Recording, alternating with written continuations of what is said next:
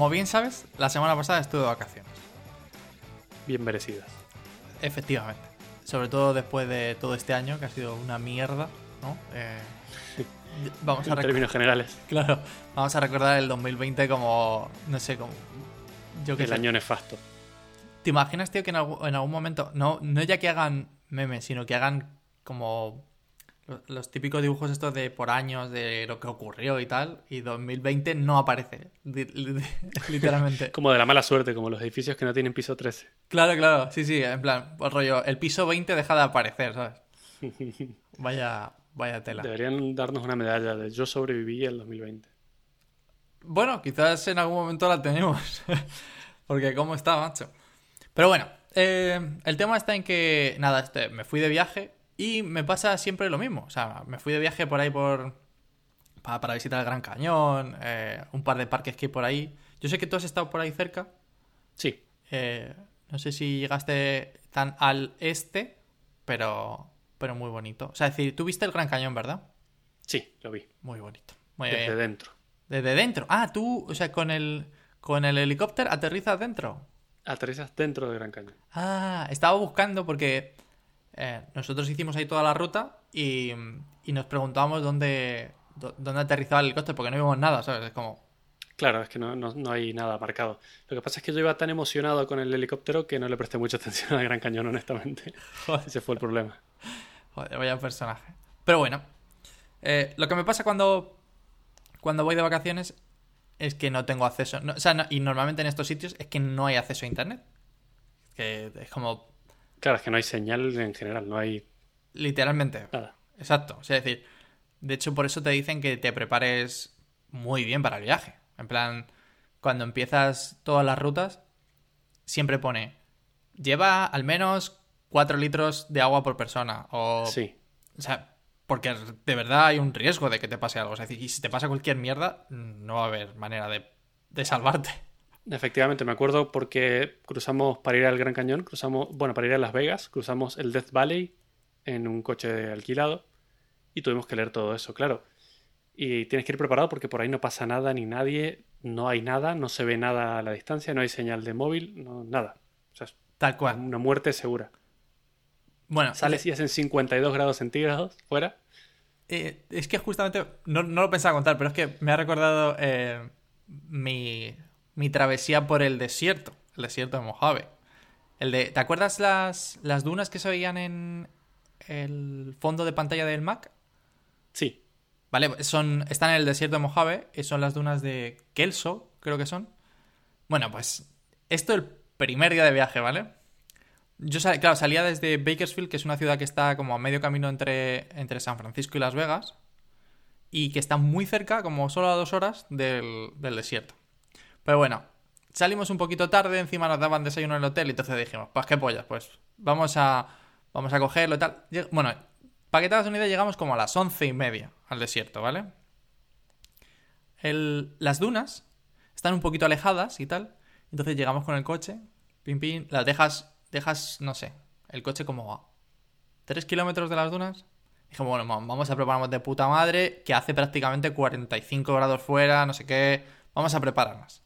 Vale, yo llevo la mochila con, la, con el camelback, ¿sabes? En plan, todo esto. Llevo la mochila con, con mm, el, el kit de primeros auxilios.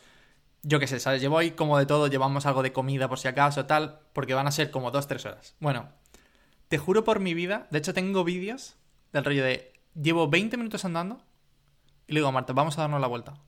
No, no puedo más, te lo juro. O sea, por el calor. por el calor. Acaban de venir unos chavales que tenía pinta. O sea, es decir, de hecho, aparcamos el coche lejísimos, ¿vale? Eh, porque intenté. me- O sea, cogí un semitodoterreno de estos y metimos el coche lo más dentro posible hasta que encontramos otro coche que estaba ahí aparcado y dijimos, vamos a aparcarlo aquí y tal. Llegaban los chavales, que daba puta pena verlos, justamente cuando nosotros estábamos intentando entrar, ¿vale? Y efectivamente, tío. O sea, es decir, nos adentramos como. Sin exagerarte, nada más que 400 metros. Se veía el coche, de hecho, desde donde nosotros estábamos. Y dijimos, es imposible. Es imposible que continuemos una hora más. O dos horas más. Que lo que pretendíamos hacer. Porque yo que pretendía tirar la foto del, del fondo de pantalla. Pero, La típica, claro, ir, a- ir a buscar la foto. pero vamos. Ni de fucking coña. Y a lo, a lo mejor no era la época del año para hacerlo. ya, sí, eso también. Pero vamos. Increíble. Bueno, pero lo que me pasa cuando no tengo internet es que me, me empiezo a hacer preguntas. Y preguntas absurdas, además. Porque son cosas del rollo de que ha- han estado ahí todo el rato, pero yo no me había fijado pues porque estaba pendiente de otras cosas. Menos mal que tienes internet entonces. Claro, Generalmente. efectivamente. Sí, yo lo entiendo, que- porque la gente me tiene que aguantar haciendo esas preguntas en plan. Y, y nadie se lo pregunta, es como, ¿por qué? ¿A quién le importa? ¿sabes? Y la primera que, se, que me, se me viene es. eh, Bueno, o sea, decir, todo nace de que a mí- llegamos al desierto y yo digo, bueno, va, voy a volar el dron, que obviamente me lo acaba de comprar, yo quiero volar el dron aquí, mola un huevo, tal. Por cierto, eh, mala idea, ¿eh? O sea, es decir, el dron se calienta enseguida en esas temperaturas. Sí, creo que tiene máximo 50 grados lo Claro. que soporta y Y en cuanto echas a volar el dron, le está pegando el sol, eh, te dice, por favor, sácame de aquí. Pero bueno, eh, estaba volando el dron y digo, joder, entiendo, ¿sabes? Cómo, cómo la luz llega a la cámara, el sensor de la cámara, cómo funciona, cómo capta los colores, cómo polariza, no sé qué. Y de repente digo, vale, ¿y cómo llega a mis ojos? Todo, todo muy bien. Todo, entiendo todo esto muy bien. Pero, ¿por qué hay materiales opacos y por qué hay materiales transparentes? ¿Sabes? O sea, ¿por qué puede pasar la luz a través de eh, la parte de la pantalla que va hasta mis ojos y no puede pasar a través de la parte de atrás? Y yo diciendo, digo, ah, esto siempre nos han dicho lo de opacos y translúcidos y transparentes y tal. Pero, ¿tienes alguna idea de por qué hay materiales así?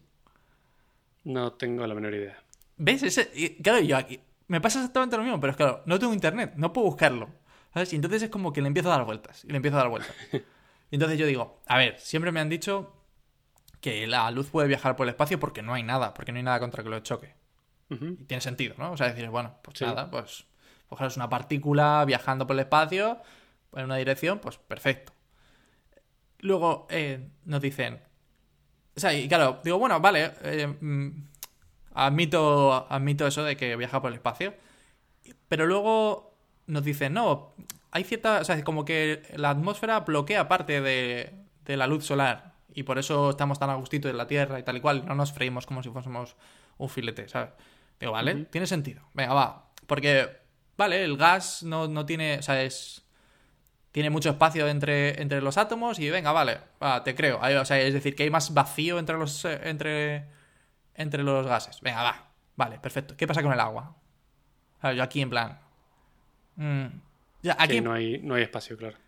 o sea, dicen que sí, porque los líquidos por eso son líquidos, ¿no? Que se mueven y tal, están más sueltos.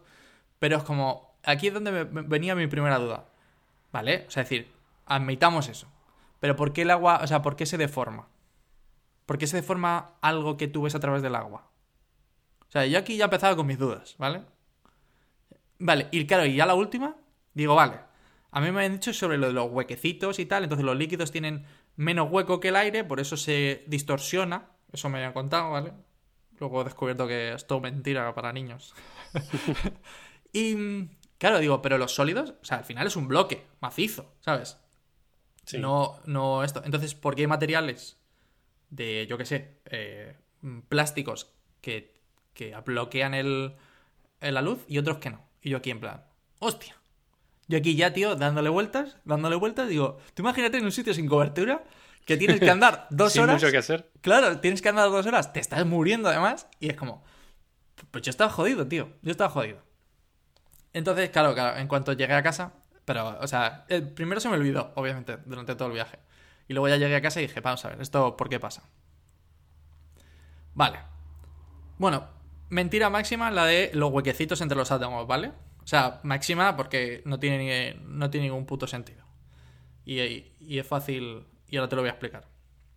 Pero bueno, antes necesito explicarte una cosita que es, y que seguro que conoces, es como, cómo es un poco el átomo, ¿no? Y es que tiene el núcleo y tiene los electrones a los laditos. Vale. Orbitando, ¿no? El, el núcleo. Sí, de- orbitando como si fuera un mini planeta con Tal cual. satélites. Vale, pues resulta que los electrones tienen bandas. O sea, y las bandas se refieren como a las posibles órbitas que pueden tener. Pero resulta que hay bandas estables y bandas inestables. Es decir, entonces, eh, cuando hablamos de bandas, solamente se conocen como bandas estables. ¿Vale? Entonces, hay ciertas zonas en las que el electrón no puede estar, porque eh, es como que está a una distancia en la que las fuerzas fuertes, ¿vale? Eh, Que se llaman así, como que no están, como que no están correctas, ¿vale? Entonces, como, eh, ahí no puedes estar. O te, o te vienes más para abajo o te vienes más para arriba, pero ahí no puedes Claro. estar. Bueno. Y luego, por otro lado, tenemos que la luz es una onda electromagnética, como ya hemos hablado. De hecho, en el capítulo, eh, hace dos capítulos, hablamos de la energía nuclear.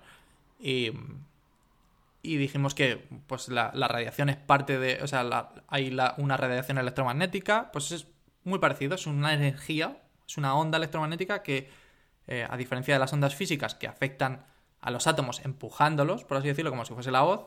Es decir, cuando yo hablo, empujo los átomos que están eh, cerca de, eh, del aire de mi boca y voy propagando este empujón, por así decirlo. Pues Sí, hay una diferencia muy importante ahí y es que esas que mencionas son ondas mecánicas. tal cual, exacto. Y la luz es- son ondas electromagnéticas. Electromagnéticas, Son exacto. completamente diferentes. Y lo que, claro, entonces lo que empujan, entre comillas, es el campo electromagnético que rodea a los electrones, ¿vale?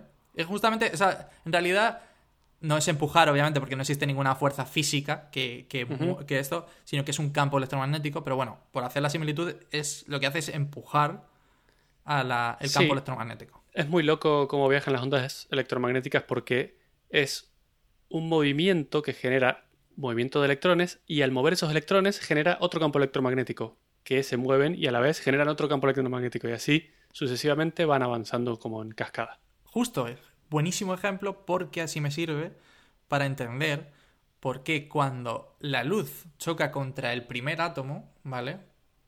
Eh, se transmite esta onda. ¿Qué pasa? Eh, si la.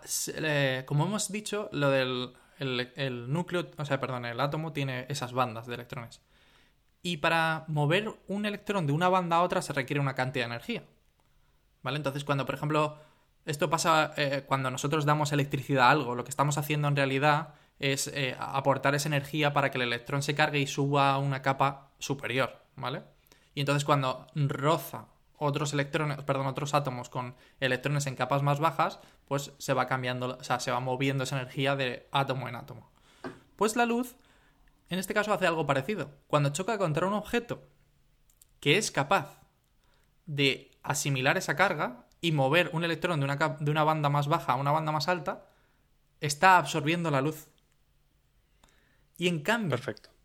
cuando el electrón no es capaz de cambiar de capa, hace un movimiento, y, pero como no ha terminado de absorberlo y quedarse estable, ese movimiento pasa al siguiente electrón, como tú has dicho, ¿sabes? Es como, hey, eh, no, o sea, es un movimiento de, eh, digamos, de hacia arriba hacia abajo, imagínate, por así decirlo, para que esto, aunque en realidad no habrá movimiento de hacia arriba hacia abajo, pero bueno, es más fácil verlo. Y es eso, ese movimiento del electrón hace que se propague al siguiente porque no ha llegado, ¿vale? A una capa estable en la que, bueno, pues no tenga que volver a moverse Y absorber el... y, el- y absorber la energía. Entonces eso es lo que pasa y cuando la luz golpea el primero y no es capaz de absorberlo, pasa al segundo, no es capaz de absorberlo y pasa hasta así hasta nuestros ojos, que sí somos capaces de absorber- absorberlo. Por eso hay Ah. materiales, en, en concreto los cristales, que el, el hueco entre capas es tan alto de energía, que requieres tanta energía, que no puedes... eh, que no asimilan la luz visible. La luz visible. Claro, simplemente lo van pasando uno hacia el otro hasta que te llegue a ti. Exacto. Que por cierto. Dato curioso de esto es que la luz ultravioleta, que es, que es más energética y que por eso nos ponemos morenos, no puede pasar el cristal. No pasa. No pasa, por eso no te pones moreno a través del cristal. Es mucho más difícil. Bueno, supongo que será un cristal especial, ¿no? No, no, no. No, prácticamente todos los cristales que son.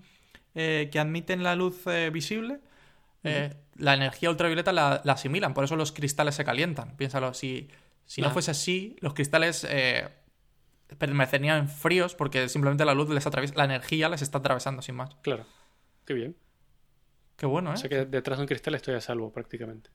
Bueno, a ver, tampoco hace falta fliparse, ¿sabes? Pero. Porque luego está el.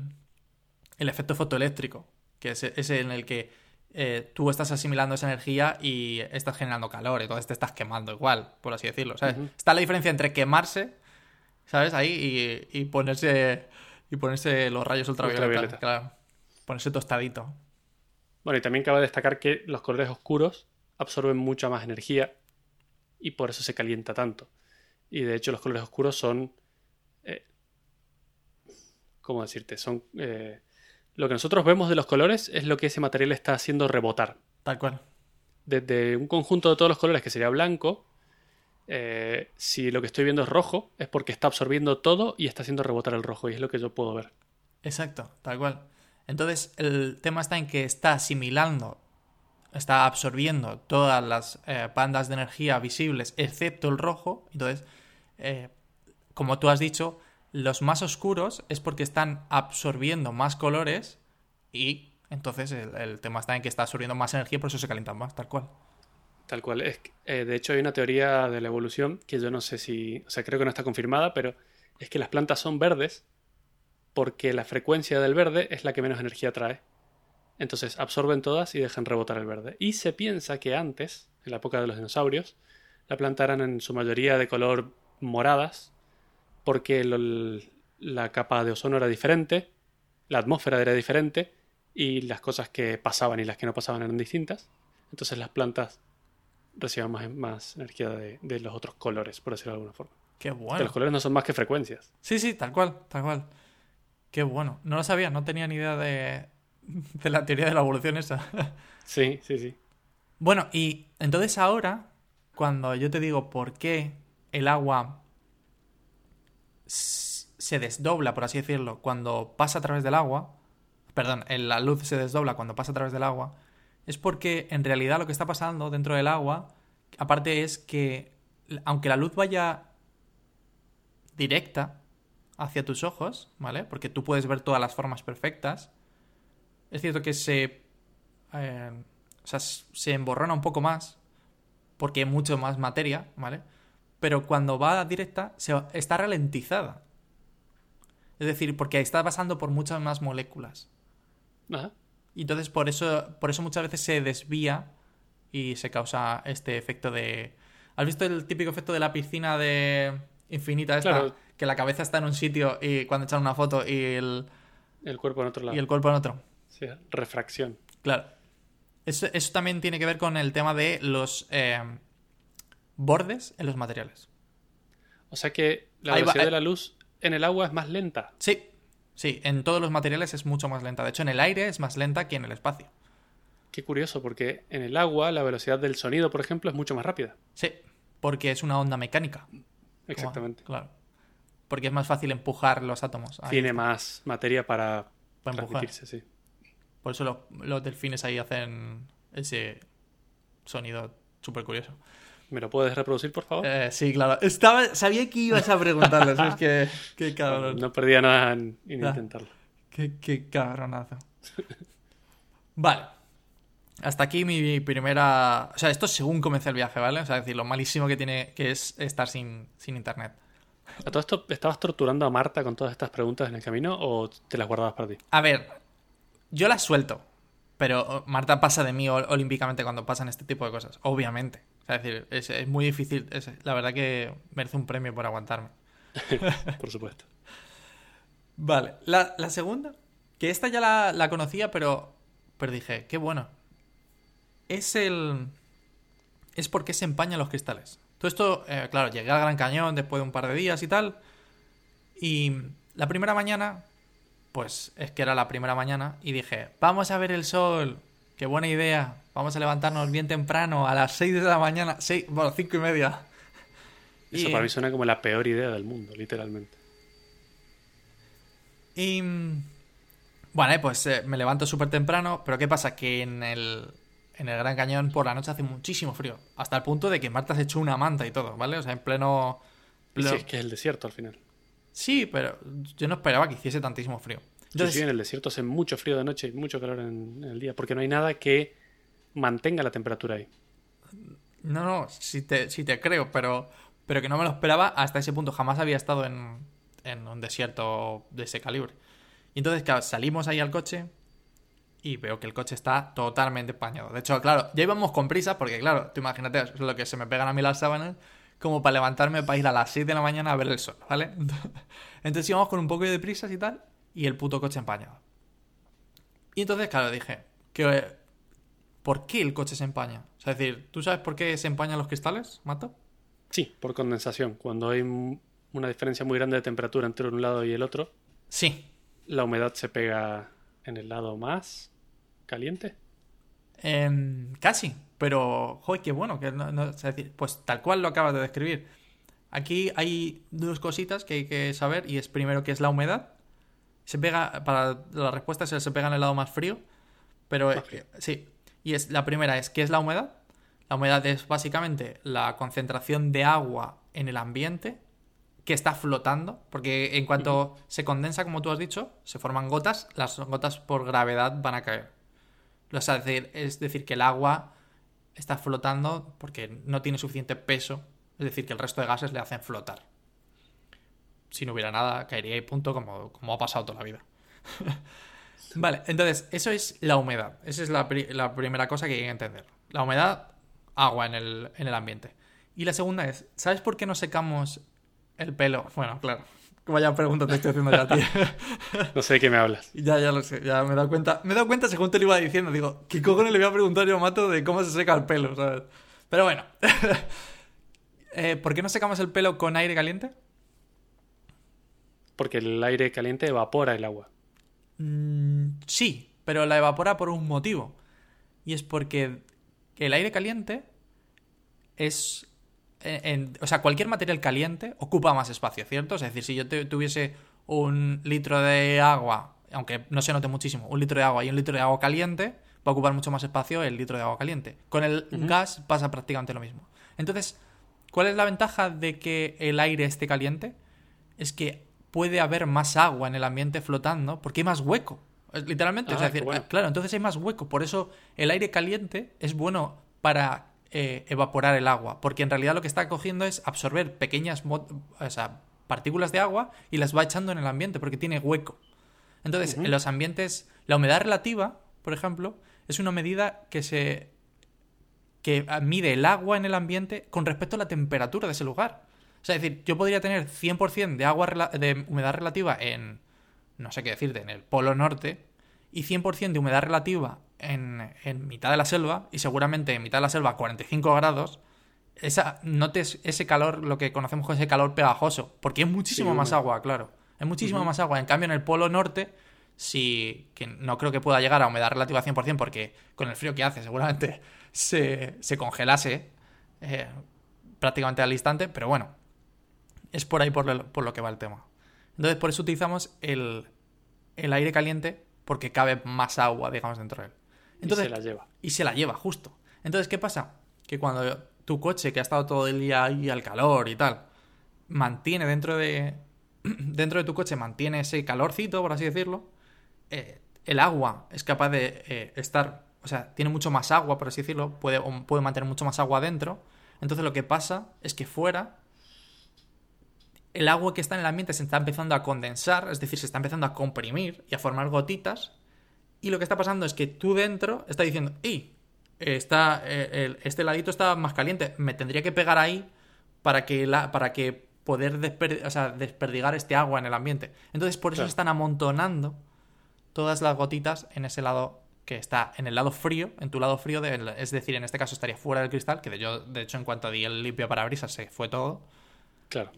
Y, pero por eso muchas veces te puede pasar lo opuesto en el coche que tu coche esté mucho más frío que el exterior, que es, es, eh, es difícil entender porque muchas veces ponemos el aire acondicionado y no pasa, y es porque el aire que está entrando desde fuera es también otro, otro factor a tener en cuenta. Pero si, si, yo congelase, por así decirlo, lo que hay dentro, lo pusiera a una temperatura muy fría, el problema es lo opuesto, es que se te empaña desde dentro del, desde dentro del cristal y no puedes hacer absolutamente nada. O sea que básicamente es porque el aire se expande, eh, absorbe mucha agua y luego cuando se contrae la tiene que dejar en algún lado. Tal cual. Ya está, eso es todo. Muy bien. Muy bueno, ¿no? Ya puedes dormir tranquilo después de saberlo, ¿no? Claro. Y el último es todavía, o sea, para mí es el que más me ha matado porque no tenía ni idea de esto y lo encontré de chiripa viendo vídeos de YouTube. ¿Vale? Bueno, he visto ardillas hasta decir basta. No me expliques Me por encantan. qué. Quiero una. ¿Qué dices? Vale, pues si te gustan, te recomiendo las eh, Chipmunk, ¿vale? Son, son las que están basadas, las ardillas de Chip y Chop. No sé si era Sí, igual sí, el sí. nombre en Argentina. Y son, bueno, en español es como tamias, yo no tenía ni idea, o ardillas rayadas. Y intenté hacer un par de fotos, imposible. Esas putas ardillas se mueven como si fuese un rayo, te lo juro. Es decir, son enanas, uy, eh, son enanas enanas, ¿sabes? En plan rollo que cabrán en una mano y es flipante, ¿no? O sea, y diciendo, digo, la de mierda de ardillas que hay por aquí. Vale, pues como todo el mundo sabe, las ardillas comen bellotas. Hasta ahí todo de acuerdo, ¿no? Hemos visto, Sí, sí, sí. hemos todo, El todos- estereotipo de ardillas. No generalices, pobres ardillas. El estereotipo de ardillas come Hombre, hombre, claro. Hombre, pero todos hemos visto Ice Age. Sí, la, la edad del hielo. O la era del hielo, no sé cómo se. Yo, la, La, era verdad, del hielo. la era del hielo, ¿no? O sea, decir, la verdad, yo creo que no se tradujo en ningún sitio, pero todavía. No. Vale, ¿te acuerdas lo que hacía esa ardilla en la peli? Todo el rato. Perseguía a su bellota. ¿Y te acuerdas qué intentaba hacer con la bellota? ¿Comérsela? No. Hay una cosa que hace la- las ardillas y es que. ¿No te acuerdas que la lía todo el rato porque intenta incrustarla en el suelo siempre en muchos Ah, sitios verdad. distintos? Sí. Pues resulta que eso, eso es lo que hacen las ardillas. O sea, es decir, todo el rato lo que hacen es cogen esas bellotas y las guardan en la tierra para luego comérselas. O sea, las guardan para el invierno, literalmente. Para que nadie las encuentre y no se las roben y, Y luego poder saben ellos. dónde están, ¿no? Como los perros que entierran un hueso. Tal cual, exactamente. Entonces, claro, de repente veo el vídeo y. Y, si te, y claro, te paras a pensar y te dice: Vale, a ver, piensa que los árboles tienen un sistema de reproducción que lleva miles y miles de años funcionando. ¿Cómo narices funciona el de los robles? Porque, es decir, si te paras a pensar cualquier otro árbol que da frutos, ¿vale? Lo que suele pasar, ima- imagina una manzana. Una manzana se cae al suelo, se la come un animal. eh, aparte, las semillitas de la manzana son súper pequeñitas, van a través del sistema digestivo de cualquier animal, las cagan y perfecto. ¡Pim! Ahí tienes un árbol o el, el intento de un árbol en algún otro sitio. Genial. Con abono gratis, además. Efectivamente. Vale, pero ¿qué pasa con las ardillas y las bellotas? Las bellotas tienen el... La semilla está prácticamente... es muy pequeñita, está también ahí en el medio del fruto, pero las ardillas, claro, la destrozan con los dientes. Entonces, se va a tomar por culo lo que tiene que ver con las semillas de, de los árboles. Vale, y entonces es como... ¿Y como mierdas sigue habiendo robles nuevos? O sea, como llevan tantísimos años, porque las putas ardillas son lo peor en ese aspecto. Son las ratas, son, o sea, son ratas bonitas, ¿vale? O sea, Son bonitas, son bonitas. pero son ratas, o sea, dejémoslo claro. Vale, pues claro, yo diciendo, digo, hostia, ¿qué, razón tiene el tío? Yo no sé cómo mierda lo resuelven, qué, qué clase de magia harán los, los robles, ¿vale? Bueno, pues resulta... Bueno, primero te voy a contar una cosa que es, no sé si sabes que el, los depredadores en cualquier entorno se van ajustando a la cantidad de presas que hay. Básicamente por ley natural, es decir, los más fuertes natural, claro, sobreviven porque se consiguen comer a las presas y los más débiles mueren a tomar por culo. Entonces se ajusta. O sea, es decir, excepto los humanos que somos una puta plaga, el, el resto de animales se ajustan al entorno de esa manera. Es decir, si los más fuertes viven y los más débiles mueren. Y, y ahí están ajustados. Entonces, ¿qué pasa? Vale, pues si- cada cierto tiempo, cada cierto tiempo, así totalmente random, los putos robles están decenas de veces, decenas, tantas bellotas como suelen dar. Para que las putas ardillas no den abasto. ¿Te sea, que imaginas? entierren algunas, pero no rompan. Claro. Que no rompan todas. Porque se les olvida, o sea, tienen tantísimas bellotas, ¿vale? Que van, van ahí amontonando para el invierno, van dejándolas en algunos sitios y eh, se les olvida algunas, porque no- tienen suficiente para comer. Y entonces hay puto- puta locura, se conoce como año mástil de los árboles. Y no solamente lo hacen los robles, lo hacen muchísimos otros árboles así de frutos. Y es eso, que de repente en cinco años, o sea, cada cinco años, pegan un petardazo y dan decenas de veces. Y entonces, en plan, Sí. rollo, a tomar por culo. Lo vas a flipar este año, ardilla, te vas a cagar. ¿Y, y es, son frecuentes o puede pasar en tres años o puede pasar en 20? No se sabe, eso es lo bueno. De, de hecho, que, de hecho hay una Está cosa mantenido en curiosa. secreto para que las ardillas no sepan. Claro. No, pero imagínate, claro, de esta manera lo que, lo que pasa primero es Las ardillas no, o sea, son incapaces, la cantidad de ardillas que hay en el entorno, son incapaces de dar abasto. Eso lo, lo entendemos ahí, perfecto. De hecho, normalmente el problema que tiene esto es que se conocen como eh, los años de las ratas, porque las ardillas y los otros roedores se multiplican porque tienen demasiada comida, entonces es como que van generando hijos, porque como que se van adaptando y los hijos sobreviven porque tienen, tienen de ese año y luego acaban muriendo, claro. Y por lo que me acabas de decir, habrá un montón más de depredadores también. Eh, Exacto, es como que hay una... Pero normalmente los depredadores eh, carnívoros no suelen... O sea, es decir, en general cuando va subiendo la escala, las, las crías suelen tardar mucho más tiempo. O sea, los ratones a lo mejor tienen un periodo de, de, de procreación como más corto, entonces, bueno, pues no pasa nada. O sea, es decir, lo hacen más frecuentemente, por así decirlo. Pero normalmente cuanto más va subiendo, más tarda. Entonces, más lento se adaptan las especies, cuanto más arriba están. ¿Vale? Y son, e, es cierto que aparte de o sea, aunque se adaptan más lentos, son más, eh, ¿cómo se dice? Más adaptables. Es decir, que, por ejemplo, los leones, eh, llega a un punto, aunque generan menos crías, pues si te fijas no tienen tantas, los ratones suelen tener en plan, venga, tenemos 20 y a ver, el que, el que viva bien, ¿sabes? Y toma Claro, por culo. si no, no. Entonces es así como se, como se adaptan un poco. Y mm, yo no sé por qué te estaba contando esto. Ah, sí. se me, se me pira, tío. Vale, y entonces... eh, bueno, ya tenemos todo esto aceptado. Pero no se sabe, no se sabe cómo hacen esto, ni cada cuánto ocurre.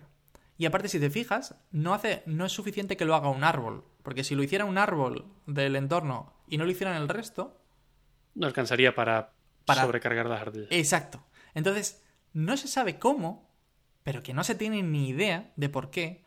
No se sabe si, se- si es por algunas condiciones climatológicas específicas o porque hay alguna sustancia química a través de las raíces que se pongan en contacto todos los robles, pero todo, digamos que todos los robles del entorno lo hacen a la No vez. mismo año. Claro, ¡Ja! súper loco. bueno. O sea, es decir, es en plan rollo avatar, ¿sabes? Que los árboles de la naturaleza hablan y cosas así. Y, no Qué sé, bueno.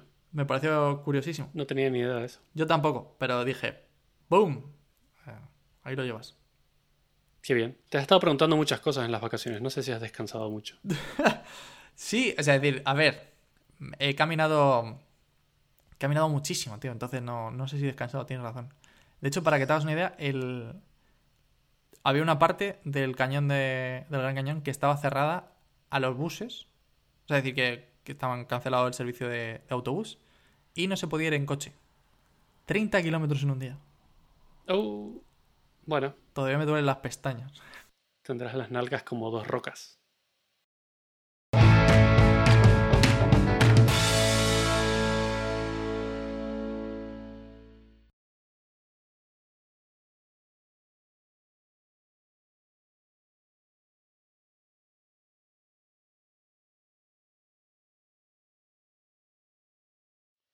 Qué mala película, Adrián, por Dios. ¡Qué puto hater!